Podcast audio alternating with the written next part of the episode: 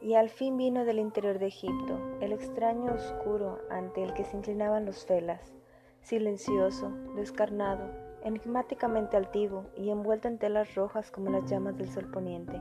A su alrededor se apretaban las masas, ansiosas de sus órdenes, pero al marcharse no podían repetir lo que habían oído. Mientras por las naciones se propagaba la pavorosa noticia de que las bestias salvajes le seguían lamiéndolo en las manos, Pronto comenzó en el mar un nacimiento pernicioso. Las tierras olvidadas con agujas de oro cubiertas de algas, se abrió el suelo y auroras furiosas se abatieron sobre las estremecidas ciudadelas de los hombres. Entonces, aplastando lo que había moldeado por juego, el caos idiota barrió de polvo la tierra.